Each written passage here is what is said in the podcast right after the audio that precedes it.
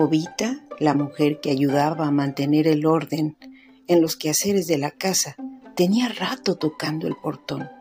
Se levantaba muy de mañana para llegar con los rayos del sol de las primeras horas del día, asunto que chocaba sobremanera Gavina, que no gustaba de dejar sus llaves a una desconocida y para colmo tener que levantarse temprano para abrirle la puerta. Mm. Por su parte a Jovita Kawich le parecía patética la vida de Gavina. No comprendía cómo era posible vivir así. Había pasado casi año y medio desde la muerte de su abuela, pero no tenía para cuándo arreglarle la vida a la dueña de una casona, donde lo que menos hacía falta era pereza.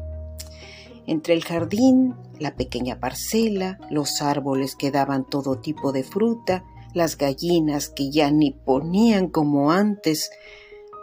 Bueno, la depresión de Gavina anegaba la atmósfera. Ella suspiraba y se dolía cada instante por la pérdida de la abuela y el desamor del dichoso Anselmo.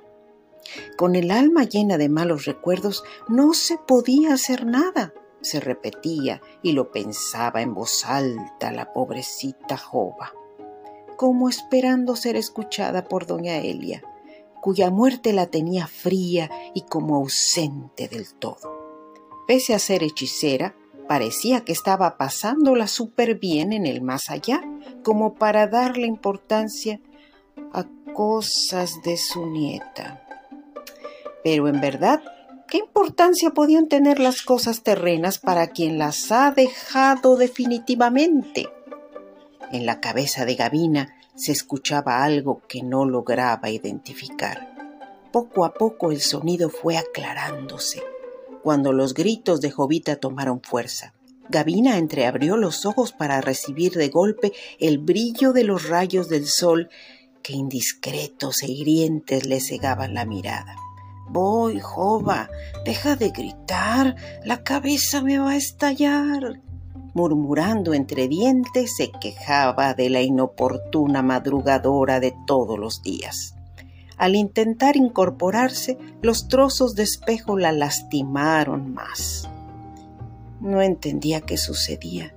Con la ropa ensangrentada, sacudía la cabeza con cierta dificultad para que cayeran de entre todos esos enmarañados cabellos pedacitos de cristal que brillaban como lentejuelas al sol. ¿Qué diablos me pasó? No es posible. No entiendo.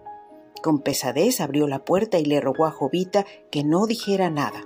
No te permito ni una palabra, por favor. Ni siquiera yo sé qué me pasó.